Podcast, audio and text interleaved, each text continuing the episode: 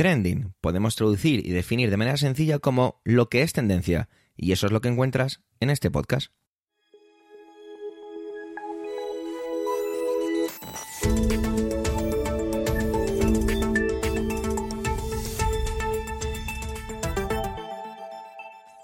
Este es el capítulo 257-257 del 8 del mes de junio de 2023 y cuenta con las intervenciones de Manuel Castaño, Antonio Rentero y un servidor, Javier Soder, que también hago las veces de presentador.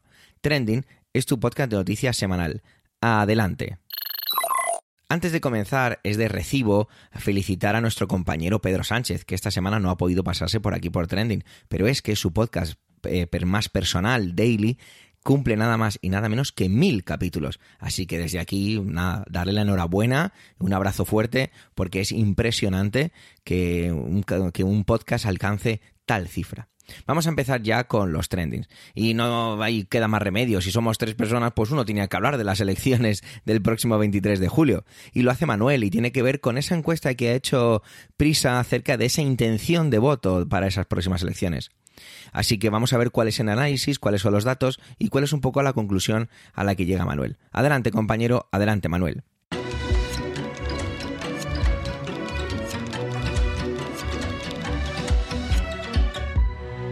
Hola oyentes, hola equipo trending.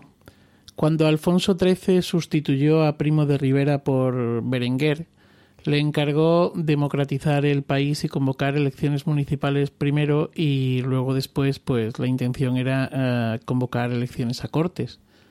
Las elecciones municipales fueron convocadas para el 12 de abril de 1931 y durante 1930 se fraguó el Pacto de San Sebastián, que no es ni más ni menos que la unión de la izquierda y la derecha republicana junto a nacionalistas también republicanos y que creó pues eso que dieron en llamar Alianza Republicana.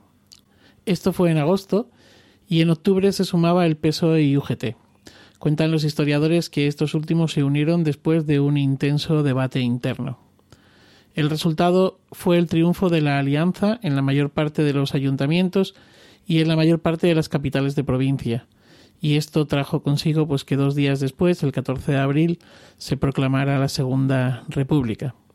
Lo acontecido desde el 28M hasta aquí me recuerda, eh, bueno, a ver, me recuerda, salvando mucho las distancias, a esta futurible unión o no de la izquierda a la izquierda del PSOE en estos días. Digo no porque grabo mi intervención de hoy sin que por el momento hayan llegado a un acuerdo. Igual cuando ustedes escuchen esto, pues la cosa ya está hecha, bueno, o no. Insisto que salvando las distancias que son muchas. No puedo por menos que rememorar aquel pacto. Viene estos días a mi mente. Entre las muchas diferencias que hay, aparte de que no se va a proclamar una república ni nada por el estilo, está la de los tiempos. Y es que la Alianza Republicana se cocinó lentamente. Tuvieron casi un año para prepararse de cara a aquellas municipales. Aunque quizá ellos no lo supieran y la estrategia de Berenguer fuera dilatar al máximo la convocatoria con el fin de que la derecha y los monárquicos se organizaran también, el caso es que esta alianza republicana pues contó con bastante tiempo. Ese tiempo del que hablo no lo tiene la izquierda en este momento. El plazo se acaba el viernes. Andan intentando acercar posturas o vetándose unos a otros. La encuesta que salió eh, este lunes, la encuesta del Instituto 40DB para el país y la cadena SER, da una victoria a los socialistas si la izquierda se une. La diferencia entre esta unión o no en escaños para el PP solo varía en uno, en la franja en la que se mueven. Entonces, si solo varía en uno, ¿dónde está la clave? Pues en los siete que perdería Vox y en que la transferencia de votos del PSOE al PP no sería tan grande como se presupone en el otro escenario. Aunque recordemos que una buena parte del voto de Ciudadanos, ausente en estas generales, se iría a las filas del PP. No termino de entender muy bien cómo afecta esta unión a esa pérdida, pues como digo, según la encuesta, la diferencia para el PP estaría en un diputado más y en el caso del PSOE, la unión podría suponerle hasta cuatro diputados menos. En este supuesto, pues Pedro Sánchez podría ser investido con una mayoría simple y con el apoyo no solo de sus futuros socios de gobierno, sino con los apoyos pues de los apoyos que tiene actualmente. Yolanda Díaz tiene una patata caliente entre las manos y que a ver cómo gestiona. Por un lado, y como dice la encuesta, sumar a Podemos le daría más presencia en el Parlamento. No a Yolanda, sino a esta, a todo el grupo este de la izquierda a la izquierda, del PSOE. Pero a nadie se le escapa que la imagen de Montero y Belarra está muy deteriorada y que se quiera o no son marca Podemos. Por otro lado, hay partidos de izquierdas nacionalistas que ya están integrados en la marca Sumar, como el caso de Cataluña en Común o Compromís en Valencia, que eh, están ejerciendo el veto hacia Podemos. Ni siquiera aceptan que en sus territorios los líderes del Partido Morado no vayan en puestos de salida, como se ha llegado incluso a plantear. Cuando acabe este primer acto de este sainete o zarzuela, o no sé qué nombre ponerle, llegará el segundo acto, el acto de la derecha, donde el tiempo también apremia para que se constituyan los ayuntamientos y las comunidades, y ahí los pactos de gobierno con Vox también van a jugar su papel. En la encuesta se menciona también que la desmovilización del votante de izquierda es mayor, mientras que la intención de ir a votar en el caso de aquellos que votaron en 2019 al PP y Vox sube, y en el caso de los socialistas baja. Sí que es cierto que en el caso de los votantes de la izquierda nacionalista y las otras marcas también subiría. Bueno, en cualquier caso, y el mero hecho de la encuesta a la que me he referido eh, sea pues un encargo del grupo Prisa, la derecha y la izquierda mediática también jugarán su papel, como lo han hecho durante toda la legislatura nacional y en el previo al 28M. Por cierto, que la semana pasada el periódico británico uh, The Guardian publicaba un editorial, creo que fue el jueves de la semana pasada, que aseguraba que Europa en su conjunto necesitaba que esta jugada de Sánchez salga bien para que la derecha radical no ocupe, no colonice otro gobierno más. Y por último, y me voy a ir ya despidiendo, si Sánchez consiguiera gobernar, volveremos a escuchar eso de gobierno Frankenstein, filoterrorista, bolivariano, etcétera, etcétera, etcétera. Si la derecha gana con una mayoría simple y precisa de Vox, ¿Qué escucharemos? Pues no lo sé. Tiempo al tiempo. Feliz día y feliz vida. Antonio se atreve esta semana con un grande del cine. Bueno, la verdad es que son grandes porque son grandes en tamaño. Quizá la calidad sea otra cosa. Y ojo, cuidado, que a mí me encantan. Y hablamos de que es que se estrena una nueva entrega de la saga Transformers. Insisto, a mí me encantan estas películas porque son increíblemente divertidas y muy disfrutables. Sobre todo el sonido, los... Eh, perdonar por la cacofonía, pero es que si no lo hago, reviento. Y nos va a hablar un poco no solo de la película de Transformers, sino en las que están inspiradas, en las que están basadas. Sobre todo, una saga, un producto tan entrañable como es Mazinger Z. Adelante, compañero. Adelante, Antonio. Saludos, soy Antonio Rentero y esta semana en Trending quiero hablaros de brutos mecánicos. Y es que se estrena esta semana una nueva entrega cinematográfica de los Transformers, en este caso El despertar de las bestias. Y mm, teniendo en cuenta que la primera película de la saga es del año 2007 y que esta en concreto se ambienta en el año 1994, con lo cual yo auguro que casi podría tener alguna secuela que continúe la historia antes de eh, que llegaran estas criaturas al mundo en la película del año 2007. En el fondo lo que tenemos es una llegada a la gran pantalla, no solo de esa escuela para muchos un poco deleznable, pero siempre disfrutable de las películas de Michael Bay, con ese sello tan particular de bueno, no solo de acción, sino de la forma de mostrarla en pantalla, con esos giros de cámara, esas ralentizaciones, en fin. No vamos a decir que sea un autor en el sentido que lo pueda ser, no sé, Stanley Kubrick o Billy Wilder, pero desde luego sí que tiene un sello autoral, unas características muy singulares y que han constituido casi una escuela. Otra cosa es que a los alumnos les salgan los deberes igual de bien que al maestro. Pero en cualquier caso, como digo, toda esta saga eh, la que se estrena esta semana, insisto, El despertar de las bestias es la séptima entrega, constituye una cierta forma de sueño húmedo de aquellos que en los años 70, 80 y por supuesto principios de los 90 disfrutábamos en las distintas etapas de nuestra vida con los distintos personajes eh, que aparecían en los dibujos animados, que era la única forma que hasta entonces había de disfrutar de esta serie de historias. Era algo que por presupuesto y por tecnología estaba todavía vedado al cine. No hablo, por supuesto, de la generación de los propios Transformers, que inicialmente eran unos muñequitos que luego tuvieron su serie de dibujos animados, de gran popularidad en los años 90.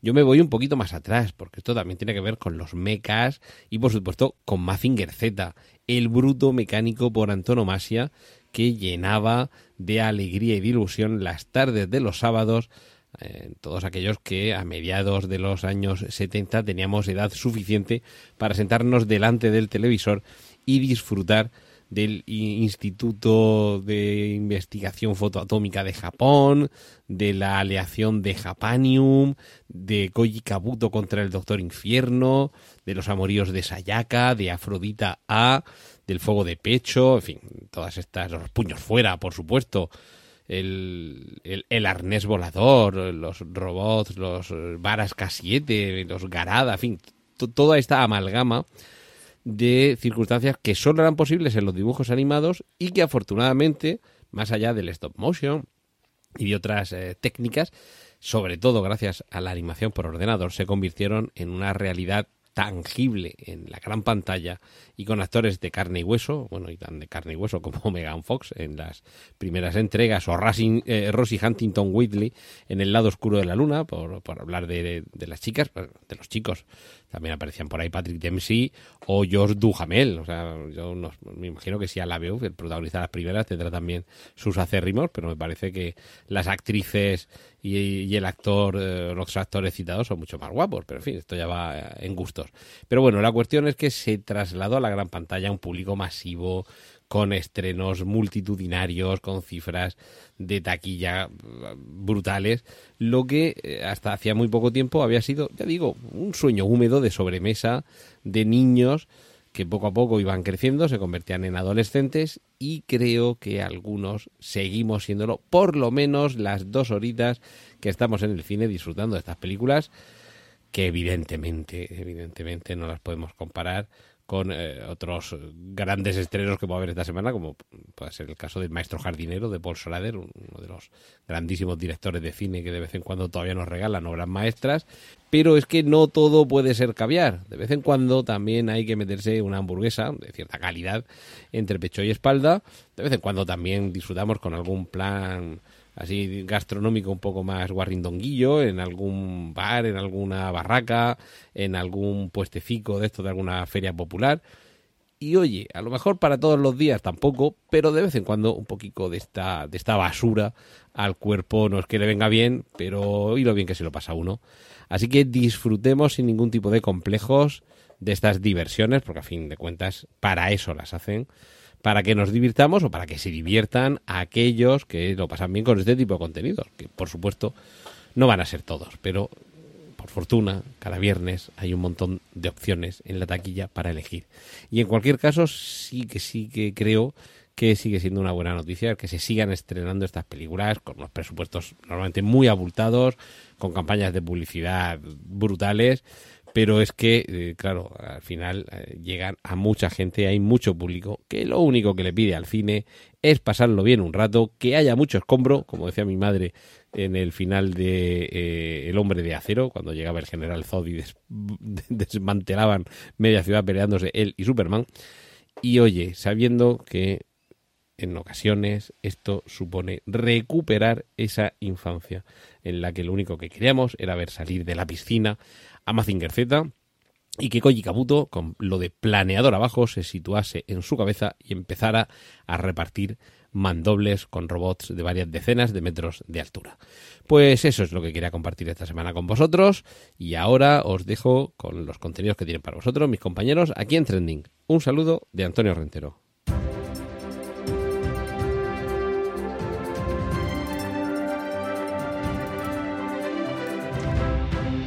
Siempre me he preguntado si las personas que viven un momento histórico son conscientes de que están viviendo ese momento histórico. Es decir, si son capaces de comprender y de entender, de lucidar o prever que lo que vivieron o lo que vieron en ese momento era el antes y un después, era el, un camino nuevo hacia un lugar totalmente desconocido y que años después supieron ver de dónde venía lo vivieron, se recordarían o recordarían dónde estaban en ese momento o cómo percibieron ese cambio. Esa es un poco la sensación que tengo después de haber vivido que este lunes, día 5 de junio de 2023, la empresa Apple, una de las empresas o la empresa más grande del mundo, presentara un producto que parece que todo el mundo que lo ha probado, que son medios especializados, dice que cambia totalmente nuestra manera de concebir ese tipo de mundo y que es realmente el futuro. ¿Y de qué hablo? Pues es imposible que no hayáis visto la, no la presentación, sino el producto y es las Apple Vision Pro. Estas gafas de realidad mixta, aumentada, virtual, que parece ser van a cambiar la manera en la que concebimos incluso nuestras relaciones sociales. Unas gafas que hacen que todo lo que podemos ver a nuestro alrededor sea visto de una manera diferente, donde podemos no solo utilizarlas desde un punto de vista del ocio o el trabajo, sino que incluso las imágenes que se, han utilizado para demostrar las capacidades del dispositivo, eh, interactuar con personas que están físicamente a nuestro lado.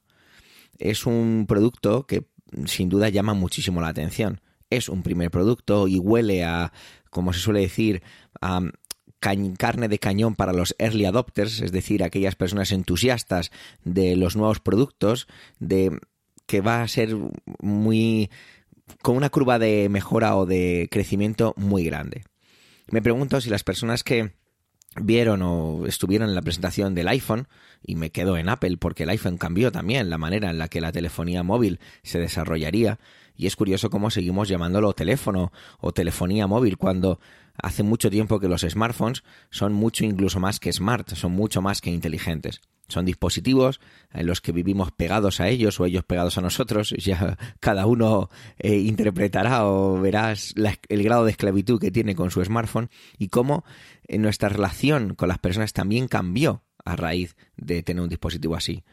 Decíamos en diferentes foros, en, yo en esta casa, en Emilcar FM, he publicado junto con mi compañero Paco Culebras y mi compañero Abel Yécora en Proyecto Macintosh acerca de este producto y yo decía que a mí siempre cuando, cuando vieron una presentación como por ejemplo los productos iPad me costaba mucho creer que alguien utilizara iPads para hacer fotografías.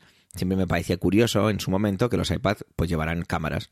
Sin embargo, eh, no, no, tardó mucho en ocurrir, eh, estando de turismo, y digo de turismo porque estando en el típico monumento, ver a gente con un iPad grande, un iPad Pro a lo mejor, que, tiene un tamaño casi de 13 pulgadas, haciendo fotografías con un dispositivo así.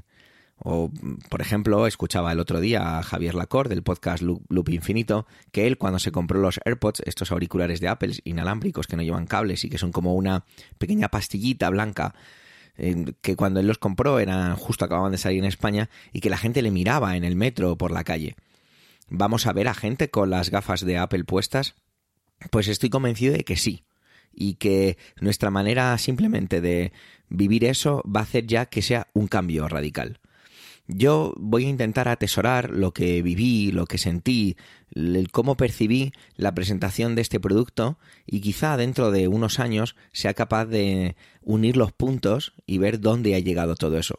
O todo lo contrario, porque también puede ocurrir que un producto de esta índole, un, un producto que no es que huela a futuro, sino que, que es casi, yo creo que no se puede ni definir como futurista, es un producto nuevo, es un producto que enmarca muchísimas cosas. Quizá a lo mejor se quede en nada y sería muy val y habría y habría sido muy valiente, perdón, por parte de una compañía presentar un producto que a lo mejor no tiene un futuro o que muere pronto. Eh, muchas personas que a lo mejor estén escuchando esto dirán, pero si existen ya las gafas de realidad aumentada o de realidad virtual. Sí, por supuesto. Y aquí no voy a sacar mi vena, mi vena más fanboy, de seguidor o de follower o de entusiasta de Apple, que lo soy y no me escondo. Pero sin duda Apple siempre ha demostrado darle una vuelta de tuerca a los productos y es cierto, a lo mejor no inventar nada, pero sí presentarlo, vestirlo, maquillarlo, mm, endulzarlo de cierta forma que hace que sea más dentro de nuestra, de nuestra cotidianidad, dentro de un uso atractivo o accesible o como lo queráis llamar. Porque a nadie se le escapa que todos los teléfonos actuales son un, son un legado, son el, perdón, son el legado de aquel iPhone o cuando aparecieron las televisiones en color o cuando apareció el televisor simplemente o la radio. Son elementos, son productos, son eh, eso, pequeñas cosas que aparecen en nuestra sociedad, en nuestra sociedad, perdón, perdón, que son la palanca que impulsa hacia un cambio, hacia un cambio de dirección. Yo tengo la sensación de que este producto, las gafas de Apple, pese al precio que puedan tener ahora la primera versión de las mismas, es un producto que va a cambiar la manera en la que se hacen muchísimas cosas de nuestra sociedad. No, no entro en valorar, ni, porque ni siquiera soy capaz de hacerlo, el si para bien o para mal. Y quizá no exista ni para bien o para mal, simplemente que sea un motor de cambio. ¿Hacia dónde nos llevarán las gafas? Bueno, pues nunca mejor dicho, ya lo veremos. Gracias por llegar hasta aquí y por supuesto por el tiempo empleado en escucharnos en este capítulo ducentésimo quincuagésimo séptimo. Tenéis nuestra cuenta de Twitter arroba trendingpod y las de las voces de hoy en emilcar.fm barra trending, como siempre a vuestra entera disposición. Un saludo y hasta la semana que viene.